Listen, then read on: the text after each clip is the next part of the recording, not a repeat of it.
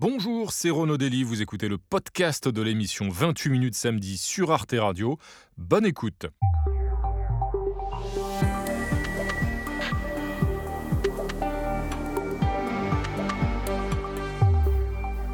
Bonsoir et bienvenue à tous. Nous sommes très heureux de vous retrouver pour ce nouveau numéro de 28 minutes samedi en compagnie ce soir de l'écrivaine et journaliste Florence Aubenas. Au gré de ses reportages, elle ouvre les guillemets pour donner la parole à ceux qui l'ont trop rarement, alors des gilets jaunes à l'Ukraine en passant par euh, les EHPAD au temps du Covid. Euh, ces reportages rassemblés en un recueil euh, nous emmènent ici et ailleurs. On va y aller dans un instant avec elle. Et puis avec Florence Aubenas, on va aussi bien sûr se plonger dans l'actualité de la semaine. Tout de suite, un coup d'œil au sommaire. Nous nous pencherons d'abord sur le sommet entre l'Union européenne et l'Ukraine qui s'est déroulé hier à Kiev. Au menu, le soutien financier et militaire qui se chiffre déjà à plusieurs dizaines de milliards d'euros. Jusqu'où sommes-nous prêts à soutenir l'Ukraine? Et si le conflit doit durer encore plusieurs années, les pays européens doivent-ils modifier leur outil de production et se convertir à une économie de guerre? Puis nous évoquerons le projet de réforme des retraites qui suscite un fort rejet de l'opinion en France.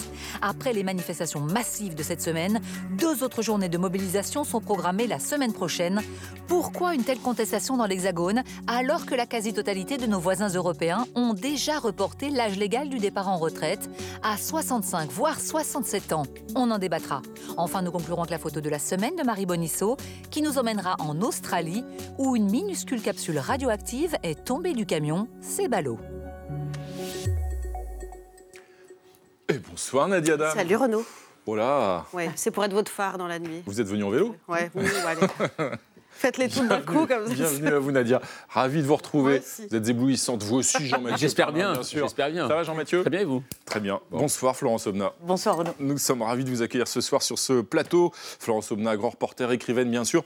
Et voici dans ce livre qui vient de paraître aux éditions de l'Olivier, ici et ailleurs, donc un recueil de quelques-uns de vos grands reportages réalisés pour le journal Le Monde depuis 2015. hein. Ce sont des reportages qui ont été publiés entre 2015 et 2022. Alors au gré de ces reportages, on va, euh, on retrouve les, gilets jaunes, les ronds-points des gilets jaunes. On va aussi en Ukraine où vous êtes allé à de nombreuses reprises depuis un an euh, euh, couvrir le conflit, mais aussi dans des EHPAD au temps du Covid, et puis aussi des papiers sur la crise grecque et, et plein d'autres histoires qui semblent comme ça en apparence extrêmement diverses. Quel est le le fil rouge pour vous, justement, entre euh, ces différents reportages que vous avez choisi euh, de publier dans ce livre Qu'est-ce qui les relie les uns avec les autres? Ce qui, quand, on fait un recueil d'articles, une compile pour ainsi dire, euh, ce qui est très étrange, c'est qu'on se relie. Et donc, alors, il y a toujours cette espèce d'effet rétroviseur. On se dit comment j'ai pu écrire ça, c'est très mauvais, etc. etc. Et donc, on a quand même un, regard global sur l'époque, sur une époque la nôtre. Et c'est vrai qu'un mot nous a sauté au visage avec Olivier Cohen, donc de- des éditions de l'Olivier, c'est le mot guerre. C'est-à-dire que pour tout, pour chaque chose, parfois à tort, parfois à raison, parfois c'était trop, parfois pas assez, on a dit c'est la guerre. C'est le terrorisme, c'est la guerre, c'est le Covid, c'est la guerre, les gilets jaunes, c'est la guerre, Contre le virus le virus, etc. Et donc, euh, et la guerre en Ukraine, évidemment. Et il y avait cette espèce de montée en puissance autour de ce mot qui était très frappant. Et- je me souviens, les années 90, le mot qui revenait, c'était la paix. Ouais, c'est vrai. Et on disait, ça y est, c'est la paix, le mur est tombé, ça y est, c'est la paix, les négociations de paix, la- même, même, l'ex-Yougoslavie, ça s'est calmé, etc., etc. Et là, je me dis, on a vraiment changé d'époque. Et que vous racontez, une époque que vous racontez toujours, et on va y venir dans un instant, à, à travers, euh, j'allais dire presque des anonymes, en tout cas des, des- des gens comme ça qu'on n'écoute pas forcément et qui font euh, ce que vous appelez des petits sujets, entre guillemets, mais ce sont des gens qui font l'histoire et qui font y compris la, la grande histoire qu'on retrouve dans tous ces reportages. Euh, on va y revenir tout de suite, Florence Aubenas, mais d'abord, on va regarder votre portrait. Il est signé par quelqu'un que vous connaissez bien, pour l'avoir fréquenté longuement, euh, notamment au journal Le Monde, euh. Philippe Ridet. Vous allez voir, évidemment, il a été impitoyable. C'est le portrait de Philippe pas. Ridet, qui est lu par concession. Sandrine Le Calvez. Ma chère Florence Aubenas, ici et ailleurs, à moins qu'il ne faille comprendre, ici vu d'ailleurs. Né à Ixelles, dans la banlieue de Bruxelles, en 1961, de Benoît, fonctionnaire européen, et Jacqueline, prof de cinéma, vous passez votre enfance et votre adolescence en Belgique, plat pays, terre de repli. Là-bas, je suis chez moi. Silence sur votre jeunesse, rien à déclarer, liquidez-vous. 18 ans, descente à Paris. Même vue de Bruxelles, Paris reste une ville lumière. Hippocagne, Cagne, fac de lettres à Nanterre. sais pas quoi faire. Vous lamentez-vous comme un acarina dans Pierrot le Fou. Papa fronce les yeux. Je ne vais pas t'entretenir toute ta vie. Des concours, pourquoi pas. Le centre de formation des journalistes est le premier qui s'offre à vous. Vous êtes reçu. 1986, secrétariat de rédaction à Libération, longue nuit sur le marbre, fraternité des ouvriers du livre et des couches tard. On vous propose de faire du reportage, vous hésitez, vous plongez, j'ai vu la Vierge. Presque 40 ans que ça dure, sur tous les fronts. Les combats se succèdent, ici comme ailleurs, contre la précarité, les virus, les Russes. C'est vrai que j'ai eu l'impression de ne pas faire mon métier quand je restais dans mon bureau. On peut être reporter de guerre, même en temps de paix. Pourtant, la guerre, vous l'avez payée de cinq mois de votre vie, prise en otage en Irak en 2005. Vous n'en tirez aucune gloire. Des EHPAD au rond-point, du Rwanda à l'Ukraine, de Trifouilly les oies à Ouistreham, de Libé au monde, d'articles en livres, vous ouvrez les guillemets aux gens ordinaires, comment leur tiendrait la porte? Votre style mélange le précieux détail et l'indispensable grand angle. Il y a aussi question de la difficulté de travailler, de la dureté de la vie, parfois d'humiliation, et je pense qu'on ne le comprend qu'en le partageant. Spectatrice d'un monde troublé, vous restez sur la marge. Je suis une correspondante à vie. Ma chère Florence, laissez-moi vous dire que c'est le plus beau métier du monde. C'est dur. Il a été cruel, je vous l'avais dit. Euh, bon, Courage. prévenu, oui. Alors dans ce livre, dans Ici et ailleurs, et dans ces, dans ces reportages qu'on retrouve, donc, euh, on va aussi euh, en France, au gré de, de- de reportages dans des endroits qui semblent souvent un peu en, difficulté, en souffrance. Je pense à un commissariat à Sarcelles où euh, euh, bah, les, policiers se plaignent de ne pas avoir assez de moyens pour travailler. Un, EHPAD dans le Jura où c'est un peu la même situation que rencontrent des aides-soignantes. Évidemment, les, euh, ronds-points, des gilets jaunes que vous fréquentez abondamment. Est-ce que vous, vous, décrivez un peu un pays un peu morcelé? On sait qu'il y a la, fameuse formule du, euh, euh, du sondeur et sociologue Jérôme Fourquet qui parle de l'archipélisation du pays. C'est un peu ça, un pays où morcelé, en souffrance, où les gens ne se font plus confiance? Oui, euh, tout, est vrai, morcelé en souffrance, les gens se font plus confiance. Euh, tout ça colle, et c'est vrai que ce qui est particulier, c'est qu'on a du mal euh, à voir les autres. Et ça me frappe toujours parce que euh, le- le- on me dit ah, vos, vos- vos articles, c'est sur les invisibles. Mais euh, vous les trouvez invisibles, vous, les gilets jaunes, ils sont plus que visibles. Il suffit de les écouter, en fait. Il suffit de les, euh, oui, de Ouais. les écouter. Et c'est- plutôt nous qui devrions être invisibles qu'eux. Mhm. Et ça, ça en dit long sur ceux qui les regardent plutôt que sur ceux qu'ils sont. Mais les invisibles, ce sont aussi les travailleurs, ceux- les femmes de ménage Ouais. dans les bateaux, etc. Ce sont aussi eux que vous donnez à voir et que vous donnez à entendre, des gens qui euh, veulent parler, veulent s'exprimer, veulent être entendus. C'est ça aussi la différence. Oui, ils veulent être entendus, mais si vous voulez, ils ne savent pas forcément comment. Ils ne savent ça, pas euh, forcément euh, ce qu'il faut dire. Et c'est- c'est c'est très étonnant parce que, par exemple, les, euh, sur les Gilets jaunes, je- je- j'interviewais le maire d'une d'une petite commune qui était, dont le rond-point était justement occupé. Et je lui dis alors, de- de- sur ce rond-point, qui, qui est-ce que- qui est-ce qu'il y a? Vous connaissez la commune? Elle me dit, ah, c'est des gens, des très faibles revenus, c'est ah, des gens, ah, ça va pas fort, alors je vous cache pas, etc., etc. Donc vous voyez le genre d'adjectifs qu'on met les uns après les autres. Et je vais sur ce rond-point et je dis aux gens, comment vous vous décririez? Oh, On est les classes moyennes. Oui. Donc les- gens ne, ne se voient pas forcément euh, de la même manière. Et je trouve ça très frappant aujourd'hui en France. C'est que chacun a une image de soi, elle ne correspond pas à celle qu'on vous renvoie. Et c'est ces jeux de miroir et de chassés-croisés qui sont, qui sont très étonnants aujourd'hui. à, ce, à ce propos d'image, c'est, euh, l'image des journalistes, euh, elle n'est pas grandiose, hein, c'est vrai, dans, dans notre pays. Et justement, vous, vous l'avez expérimenté, euh, vous en parlez par rapport aux Gilets jaunes. À un moment, quand ces Gilets jaunes vous filment, est-ce qu'à un moment, vous vous êtes euh, rendu compte de la manière dont les journalistes pouvaient être traités, même vous, par rapport à votre travail, euh, face aussi à cette population en colère? Bien sûr, euh, il suffit d'aller dans une manifestation. C'est-à-dire qu'aujourd'hui, des journalistes prennent des gardes du corps, par exemple, pour aller à une manifestation. Euh, je vais en Ukraine, je n'ai pas de garde du corps. Donc ça, ça paraît dingue quand on. Il y a une vraie défiance à l'endroit des journalistes. Comment vous la surmontez, cette défiance, justement? Comment vous faites? Vous tendez, vous, vous tendez le micro, si en tout cas, vous, vous ouvrez les guillemets et vous vous effacez totalement Oui, puis je, je pense qu'il faut, il faut se présenter, il faut dire ce qu'on est en train de faire. Et alors, je, je fais des choses que je ne faisais jamais avant, et j'aurais hurlé euh, si on m'avait demandé de les faire. C'est c'est, par exemple, euh, pour cet article sur les Gilets jaunes, j'ai j'ai fait l'article, donc j'ai- je, je cite des gens, vous, comme vous dites, j'ouvre les guillemets, et en fait, je les appelle après, je leur dis voilà, voilà ce que vous allez dire. Et je, je pense que, que, euh, jamais ils me font changer quelque chose, alors qu'ils pourraient après dire ah, comment ça, etc. Qu'il y a cette espèce d'effet de surprise, cette non-compréhension forcément qu'on va parler une heure mais que trois phrases vont rester. C'est-à-dire, je pense qu'il faut faire comprendre aussi notre métier et on le fait pas assez. Et donc, tout ce qui est entre les guillemets, vous le faites systématiquement relayer Pas systématiquement. Parfois, j'ai pas le temps. je dois dire ce qui Ouais. est. Mais, mais quand je peux, je le fais. Et je trouve que c'est bien plus respectueux de le faire pour Ouais. eux que pour Emmanuel Macron. Emmanuel Macron, il sait ce qu'il dit, il est payé pour, le, pour euh, gérer sa communication. Eux, non. La- la- alors, il y a la France, on en parlait un instant. Il y a l'Ukraine aussi beaucoup. Vous y êtes beaucoup allé depuis un an, à cinq reprises, cinq semaines à chaque fois. Il y a p- beaucoup de reportages sur l'Ukraine. Vous dites d'ailleurs à propos de la, la guerre en Ukraine, c'est pas le premier terrain, de, pas le premier conflit que vous couvrez, mais qu'à la différence par exemple, de conflits en, Af- en Afrique, les journalistes français et occidentaux sont bien accueillis parce que vous ne représentez pas en tant que journaliste français l'ancien colonisateur, mais plutôt vous dites un ailleurs désirable. C'est exactement ça. C'est- C'est-à-dire que la, moi, c'est la première fois depuis que je couvre des guerres, donc depuis le Rwanda en 94, que quand on arrive, on ne vous regarde pas comme un intrus. Vous êtes là depuis deux minutes et vous représentez, et je l'assume tout à fait, euh, d'être euh, un occidental, d'avoir été un ancien colonisateur ou pas, euh, de représenter l'OTAN, l'Europe, etc. C'est-à-dire les autres, l'autre côté du monde. Et, donc ça, ça sous-entend, quand vous êtes en Afghanistan, de ne pas sortir dîner parce que c'est problématique, euh, d'être une cible quand vous êtes en Irak. de- et, ça, c'est très très particulier en Ukraine. C'est que pour la première fois, c'est dire Ah, vous êtes européen, qu'est-ce qu'on a envie d'y aller? Donc vous dites Mais vous êtes sûr? vous, Ouais, L'Angleterre, bah, bon, comme ça. Et vous évoquiez le, le- le Rwanda. Justement, on a eu une archive pour vous, Florence Omna. Euh, c'est un de vos confrères et anciens collègues de Libération qui lui aussi euh, est allé au, Rwanda, évidemment, et avec lequel vous avez travaillé donc, à, à Libération il y a de nombreuses années. Oui, dans cette archive, l'écrivain donc et journaliste Jean Hatzfeld est sur le plateau de France 3. On est en 94, deux ans auparavant. Il a été euh, grièvement blessé en ex-Yougoslavie. Il s'exprime donc dans cette archive sur l'endroit qu'est la guerre. Regardez.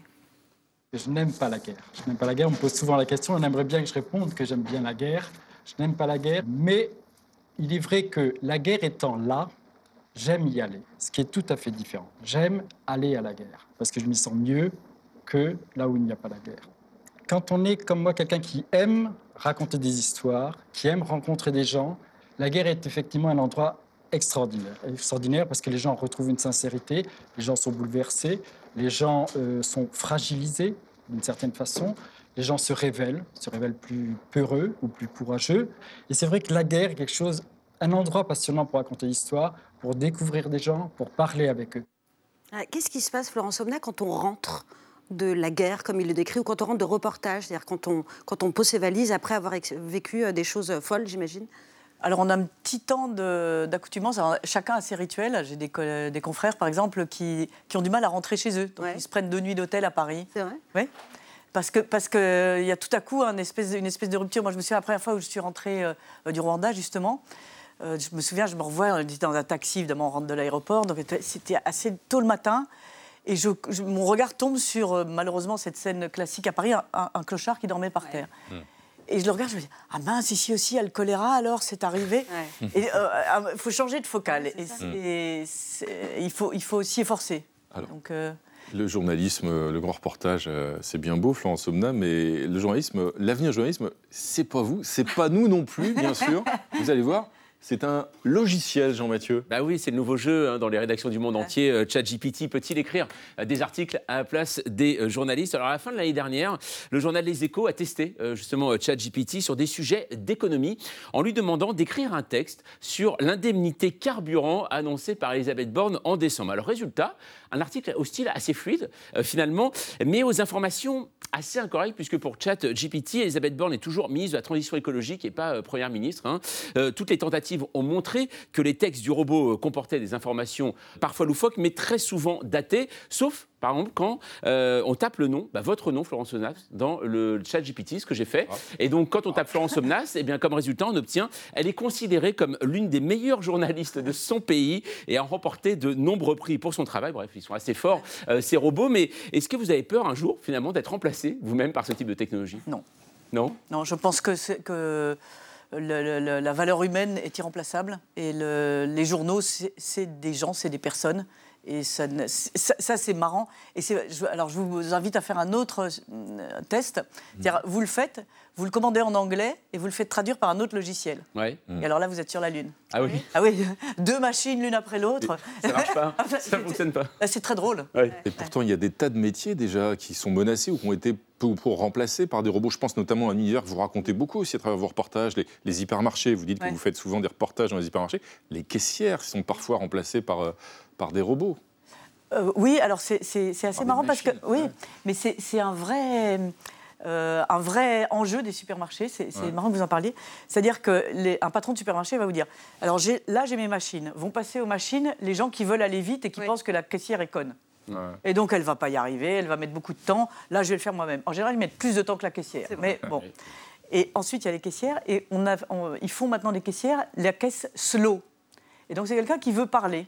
Mm. Donc, euh, pour qui la Le sortie au contact humain, en fait. Voilà, Exactement. le contact humain. pour qui, la- pour Mhm. qui le, le passage à l'hypermarché correspond à une sociabilisation, comme jadis. parfois, pour certaines personnes, c'est la seule fois dans la Exactement. journée où ils vont parler exactement avec ça. humain, notamment les personnes âgées. Voilà. Euh, oui, ou, ou- D'autres. peu importe qui. Ouais.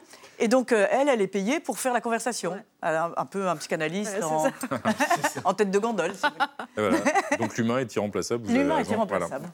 Alors vous restez avec nous, bien sûr, Florence Omna. Comme chaque semaine, on va démarrer maintenant un petit tour de l'actualité dans le sillage de Gaël Legras. Il nous emmène voir ailleurs ce qui fait la une des médias hors de nos frontières. Ce soir, on prend l'Eurostar et on file à l'anglaise.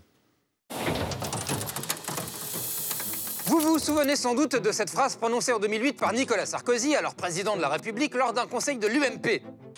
Désormais, quand il y a une grève en France, personne ne s'en aperçoit. À l'époque, la salle avait bien ri, et aujourd'hui, le Premier ministre conservateur britannique Rishi Sunak met tout en œuvre pour faire la même blague.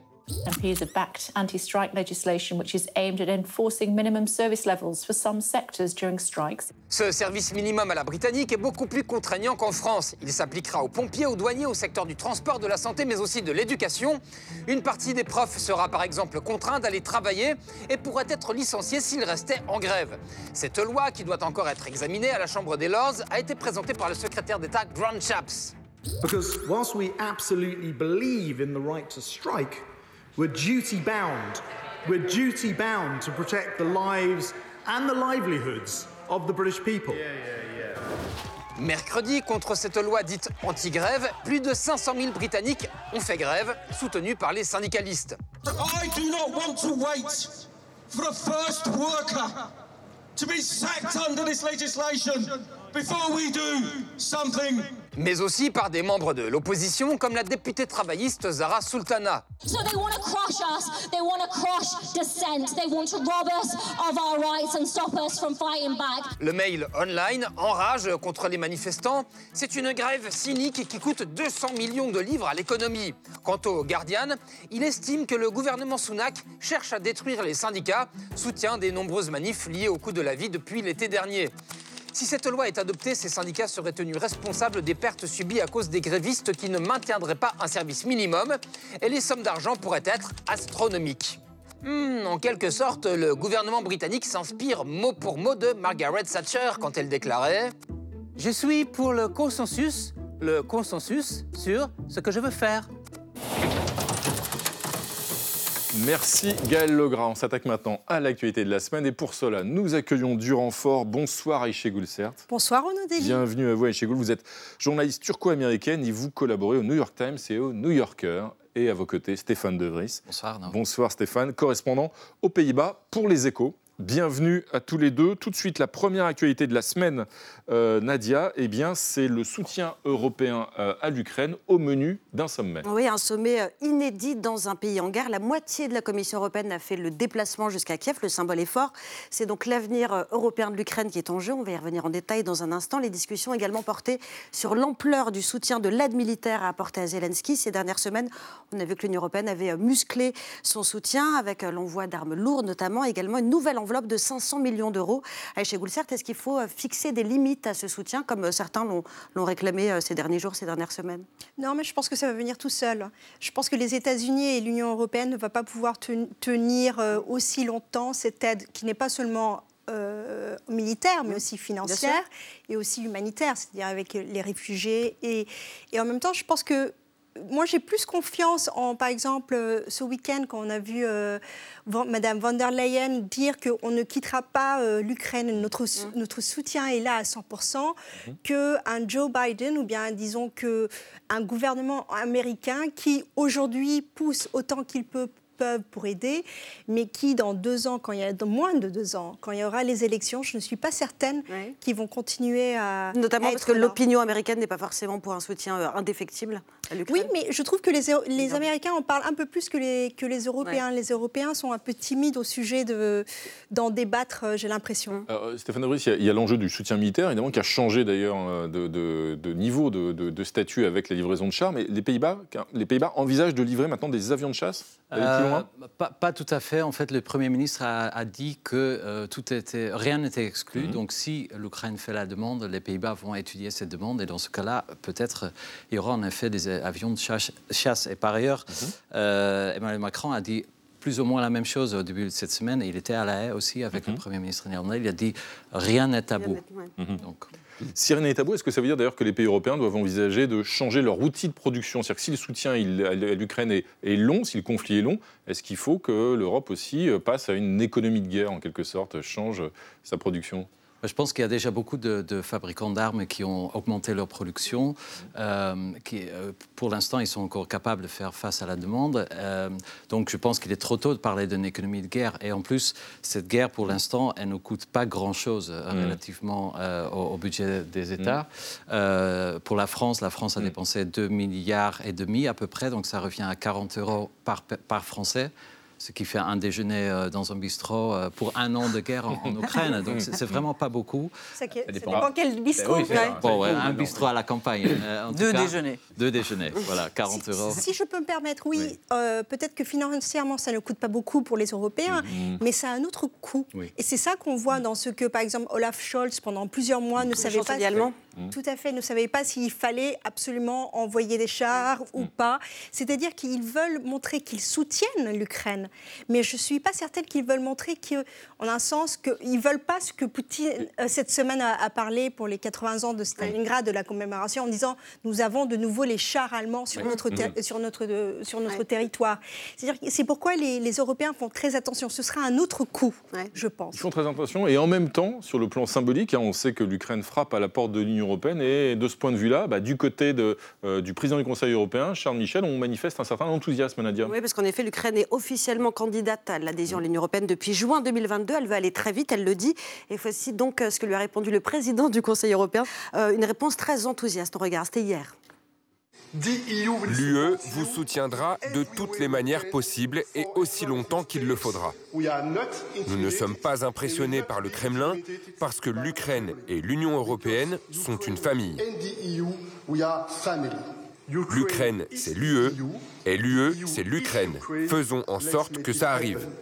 Stéphane De Vries, est-ce qu'il va un peu vite en besogne Parce qu'il y a quand même des étapes dans le processus d'adhésion. Il y a des pays qui sont Oui, oui, également candidats, qui ouais. depuis Bah, longtemps. En fait, Charles Michel, il est le représentant des, des gouvernements. Et ce qui me frappe, en fait, c'est qu'il y a quelques mois, euh, Ursula von der Leyen a dit la même chose. Elle était aussi très enthousiaste, mais elle représente la Commission, donc elle a un rôle politique.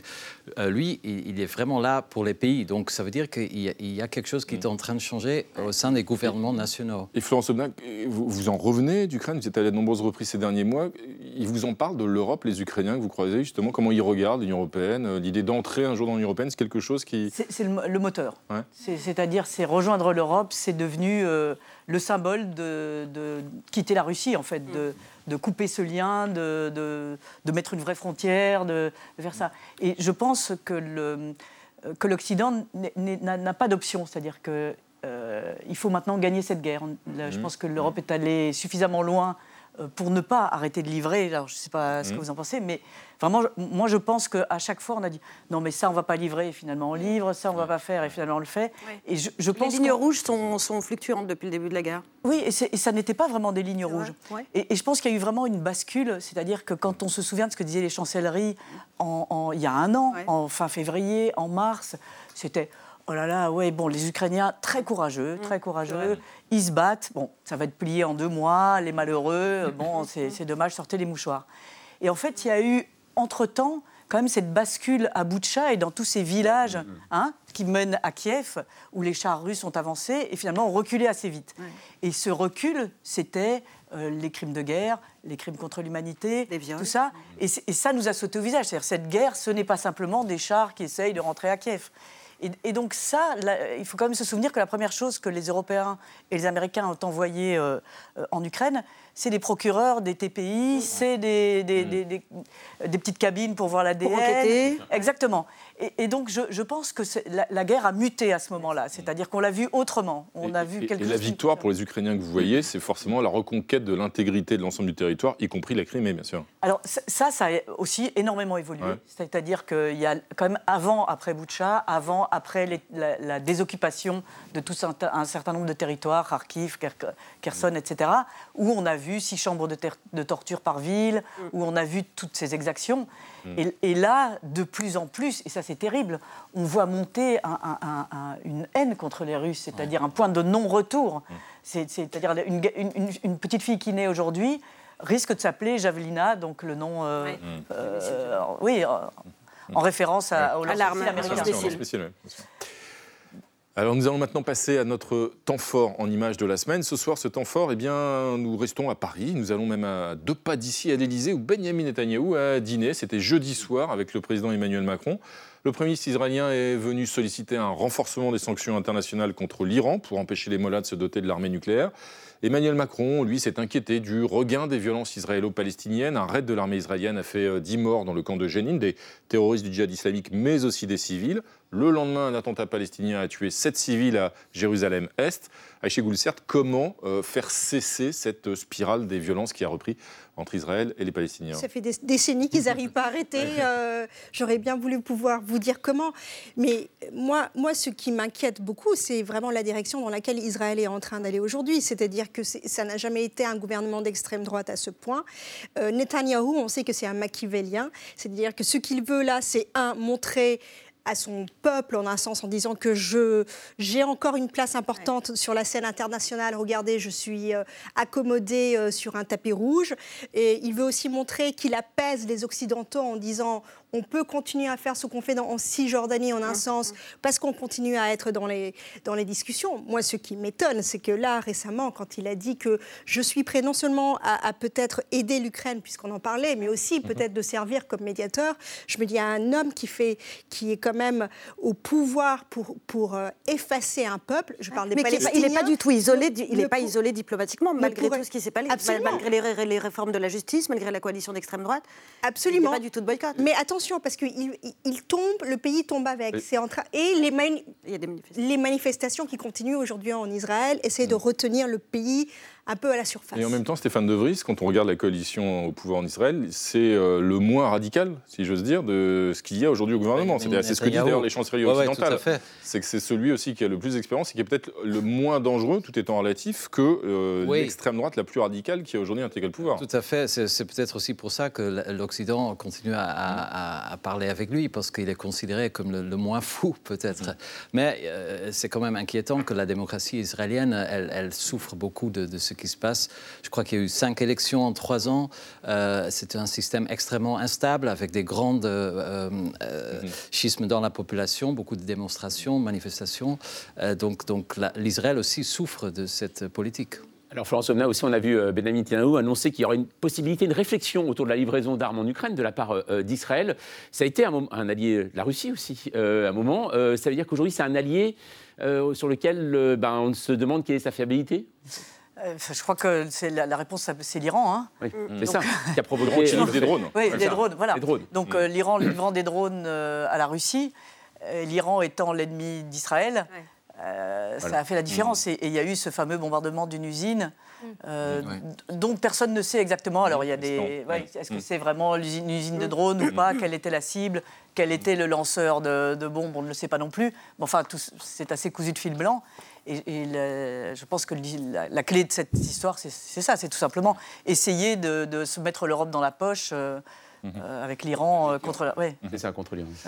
Alors on va passer à une autre actualité de la semaine. Euh, Nadia, qui nous ramène en France, justement, c'est le projet de réforme de retraite du, gouvernement qui, selon les sondages, euh, et aussi d'ailleurs les manifestations qui ont eu lieu à l'initiative des syndicats la semaine dernière, suscite un rejet assez important dans l'opinion. Oui, un rejet massif, puisque sondage après sondage, donc, de plus en plus de Français se disent opposés à ce projet de réforme. Le soutien aux grèves et aux manifestations ne faiblit pas non plus.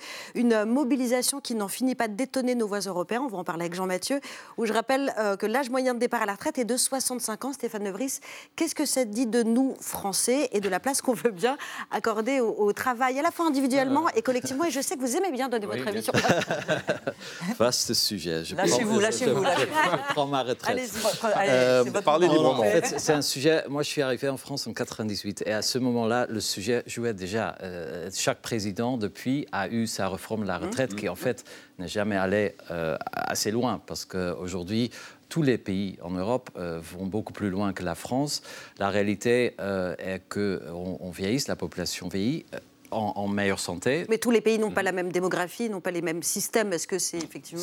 C'est, comparable quand même. En Europe. De, c'est quoi la situation aux Pays-Bas, justement, dans votre pays Pays-Bas, il y a eu aussi une réforme de la retraite qui a été votée juste avant Noël, euh, qui a eu lieu après dix ans de discussions entre les employeurs, les employés, les, politiques, etc.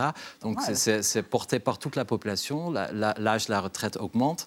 Euh, mais la retraite aux Pays-Bas est presque la plus élevée au monde. Donc L'âge légal est à quel âge? C'est fixe à quel âge aux Pays-Bas? 67 ans, 66 euh, ans et 7 mois, et l'année mmh. prochaine 67 ans. Avec une grosse part de capitalisation hein, dans le système. Tout à fait, tout à fait, qui fait que les mmh. gens euh, touchent souvent beaucoup plus pendant leur retraite que pendant leur vie active. Et cette réforme a donné lieu à de gigantesques manifestations et beaucoup. Non, non, au contraire, non, non. En fait, elle est portée par toute la population, soutenue par toute la population, parce qu'il y, a il y a eu 10 ans de débat, mmh. donc de négociations. 10 ans, c'est assez long. C'est mmh. un dialogue social, c'est un, mot qui est inconnu en France. Mais c'est exactement aussi ce qui ne va pas dans cette réforme. En fait, à chaque fois, ce qui me frappe, c'est qu'on ne peut on ne peut pas avoir un débat serein sur la retraite, la réforme de la retraite. À chaque fois, ça devient très violent. Bien sûr, c'est imposé du haut en bas par le président, le gouvernement. Euh, très peu de concertation. Mm. Et puis, finalement, ce que j'ai aussi, c'est la perception des Français euh, de qu'est-ce que c'est le travail. Les, mm. Français, bon, je généralise, c'est difficile, mais pour un Français, travailler, c'est presque une punition. Euh, et la retraite, c'est la délivrance. Donc, mm. Je pense qu'on sait où Stéphane De Vries va prendre sa retraite. Ce sera aux Pays-Bas. Euh, mais dans longtemps. Euh, je, vous laisse, je vous laisse faire le calcul. Euh, sur le rapport au travail, peut-être, à Chigoulsert oui. oui, et ça, je vous dirais sur perspective américaine. Mmh. Nous, on regarde à la France dans un état de choc. Parce qu'aux États-Unis, nous, on voit le travail, pour continuer la généralisation, comme un droit c'est-à-dire que, ce que, par exemple, quand je suis arrivée il y a quelques années en France, j'étais choquée de ces débats qui continuaient sur est-ce qu'on devrait ouvrir les magasins les dimanches ou pas? Est-ce que ça ne fait pas Pourquoi? beaucoup de travail de divertissement? Parce que ça fait partie. Nous n'avons pas le même rapport aux États-Unis au, travail, au, c'est, euh, une question de liberté individuelle, vous dire, voilà, Et c'est pas aussi une question de droite et gauche. J'ai l'impression qu'en en, France, c'est une question de. Voilà, euh, quand Mme Rousseau parle de la paresse, euh, du droit à la, euh, droit à la paresse, et voilà, ce ne sont pas des, des sujets. Après, je dois hmm. dire que les États-Unis, comme on le sait, est un pays où l'État-providence n'existe pas, où ce n'est pas à 62, 65 ou 67 ans où on va à la retraite, mais généralement, les, même les gens les qui prennent le retraité sont obligés travailler. Mais c'est un autre rapport au travail.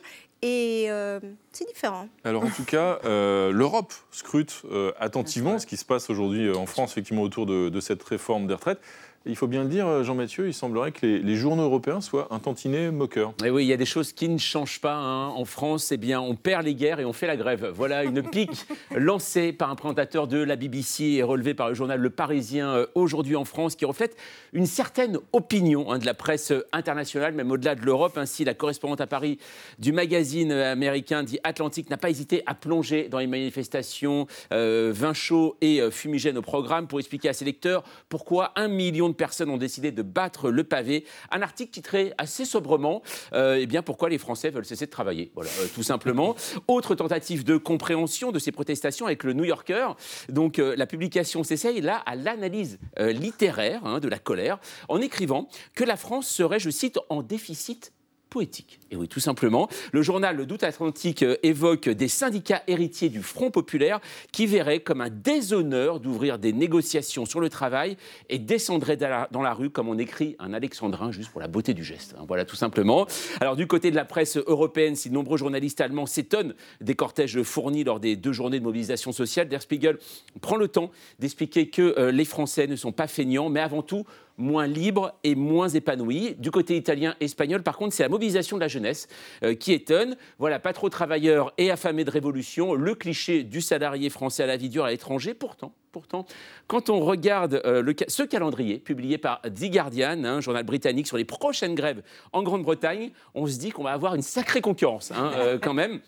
Alors c'est vrai, Stéphane Ruiz, par exemple, hein, je vous demande à vous, pourquoi finalement tant de clichés sur les Français? Bah, euh, souvent, les clichés sont vrais, mais... Euh, c'est vrai, on peut exagérer quand même. on peut exagérer, mais ça fait aussi euh, ça, fait, ça fait le charme. On retrouve, à chaque conflit social, on, on retrouve ce genre de Oui, mais en Europe, en fait, ouais, vous citez beaucoup de, de, sources anglo-saxonnes, mais en, Europe, en général, donc dans l'Union européenne, il y a une vraie interrogation sur la, solidarité des Français, parce que partout en Europe, l'âge de la retraite est, déjà élevé, va être encore plus davantage augmenté. On est dans le même bateau en, en l'Union européenne, donc finalement, les retraites tôt en France seront aussi payées par les Néerlandais, par les Polonais, etc. Et mm. donc, on, s'inquiète beaucoup de l'absence de la solidarité européenne. Et, en même temps, Florence Aubin, on parle du rapport au travail d'une société comme la France. Est-ce que ça a vraiment un sens au vu de la diversité des situations? Quel rapport entre votre travail, notre travail, et celui, par exemple, des femmes de ménage du quai de Ouistreham que vous racontiez dans, ce livre, et d'ailleurs métier que vous avez exercé pour ce livre, ou, des fameux gilets jaunes que vous racontez aussi et qu'on voit peut-être un peu réapparaître dans le mouvement, euh, les métiers de, ce qu'on appelait les, métiers de seconde ligne euh, pendant la, crise Covid. Écoutez, le, au monde où je travaille, donc le, quotidien où je travaille, il faut partir du monde à 70 ans. Donc on peut partir bien sûr avant, mais la, limite est 70 ans. Et les gens aimeraient que ce soit 75. Euh, quand j'ai fait cette expérience au Quai donc où je me suis inscrite au, chômage, cachant le fait que j'étais journaliste et en disant je suis tout simplement une femme, plus de 50 ans, sans diplôme, que, à quoi je peux prétendre? Et je suis immédiatement rentrée dans les gens à problème plus plus, en me disant vous êtes déjà très très âgé. Et pour vous, il n'y a plus rien à votre âge. Donc la perception de quel âge on a, euh, à quel âge on, peut travailler, à quel âge on vaut quelque chose, elle est aussi très différente pour l'employeur. Mm.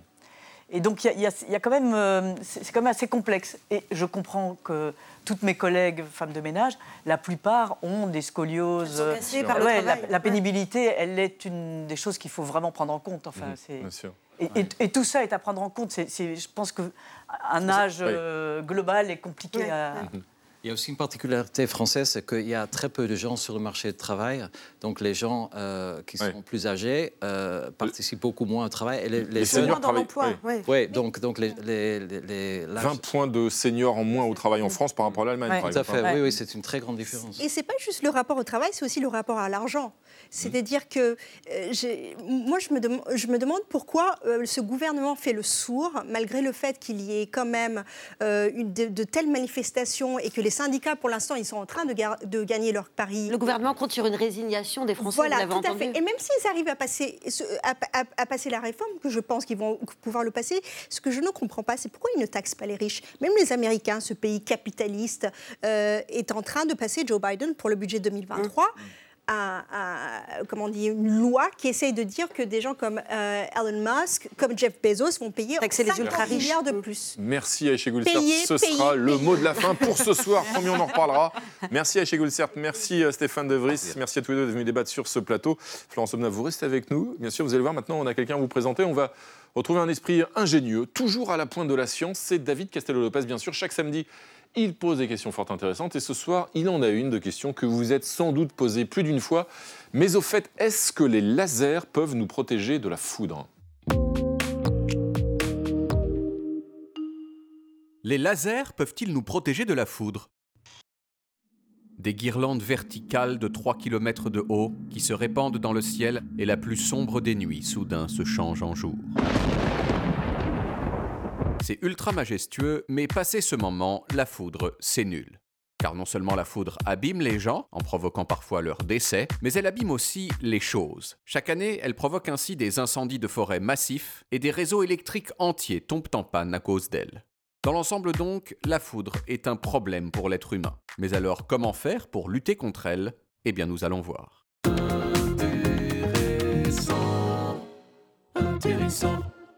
La solution qu'on adopte généralement contre la foudre, c'est ça. Des paratonnerres, c'est-à-dire des antennes en métal qui attirent la foudre et guident l'électricité vers le sol au travers de câbles dédiés. Il y en a partout, sur les maisons, sur les bateaux et sur la tour Eiffel. Le paratonnerre a été inventé il y a plus de 250 ans par Benjamin Franklin et il est resté pratiquement inchangé depuis. Le problème des paratonnerres, c'est qu'ils ne peuvent protéger que de petites zones. En gros, un paratonnerre de 10 mètres de haut protège de la foudre une zone de 10 mètres de rayon. Heureusement, une autre solution plus performante est en train d'être mise au point, le laser. À l'été 2021, dans le canton d'Appenzell en Suisse, connu notamment pour ses petits fromages, une équipe de chercheurs a installé une sorte de canon laser au pied d'une tour de télécommunication et a réussi à s'en servir pour guider les éclairs vers le sol comme un paratonnerre classique, mais en beaucoup mieux.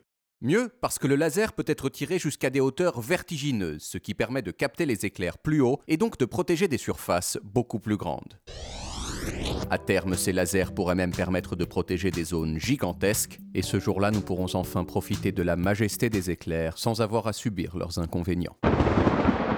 Trop beau, juste trop beau. Intéressant. Eh ben voilà, c'est évident, c'est pourtant simple la science. Merci David Cassel-Lopez. Bonsoir Marie Bonisso. Bonsoir Ravi de vous retrouver Marie. Euh, et votre photo de la semaine ce soir, c'est une minuscule capsule qui a donné des sueurs froides à toute l'Australie. Oui, Renaud, ce soir, je vous ramène un cliché qu'on a bien failli ne jamais voir sur nos écrans, car les Australiens ont cherché pendant des jours dans le désert cette toute petite capsule de 6 mm sur 8. Hein, c'est pas plus grand qu'un tic-tac, mais c'est beaucoup plus dangereux qu'un tic-tac, puisqu'elle est remplie de césium 137, voilà, substance hautement radioactive qui, si vous touchez cette petite capsule, euh, vous envoie en fait l'équivalent de 10 rayons X par heure. Donc au mieux, vous avez de graves brûlures, au pire, un cancer. Ah. Alors que s'est-il passé pour qu'une telle horreur se retrouve perdue dans l'outback australien? Eh bien en fait, cette capsule, elle vient d'une mine de fer euh, qui est située à Newman et qui appartient au géant minier euh, anglo-australien Rio Tinto, donc qui est connu pour avoir ces dernières années fait exploser des abris sacrés euh, aborigènes ou encore pratiquer le harcèlement systémique de ses employés. Bref, un beau groupe qui utilise ces capsules radioactives pour mesurer la densité de son minerai de fer. Or, le 12 janvier dernier, Rio Tinto décide d'envoyer la capsule dans une jauge par camion euh, pour être stockée à Perth.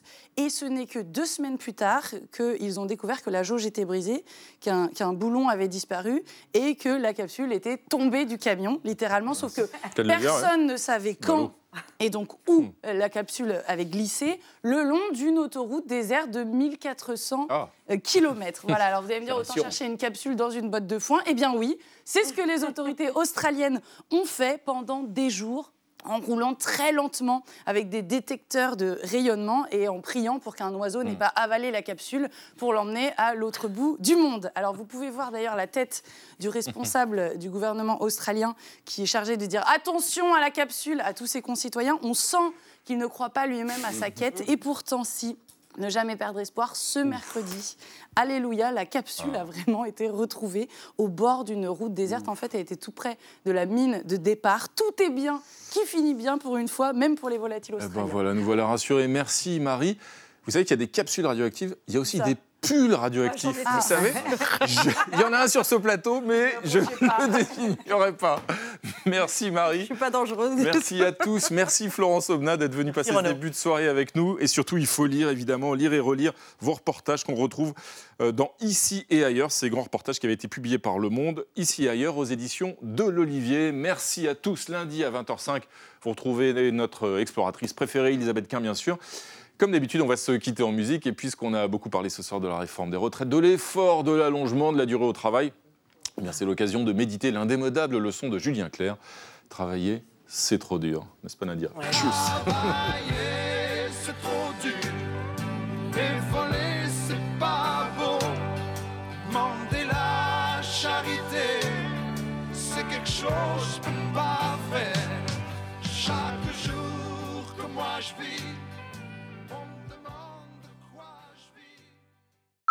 Retrouvez le podcast de 28 minutes sur toutes les plateformes de podcast et sur arteradio.com. Et pour soutenir l'émission, abonnez-vous, commentez, critiquez, mettez des étoiles et partagez le podcast avec vos proches.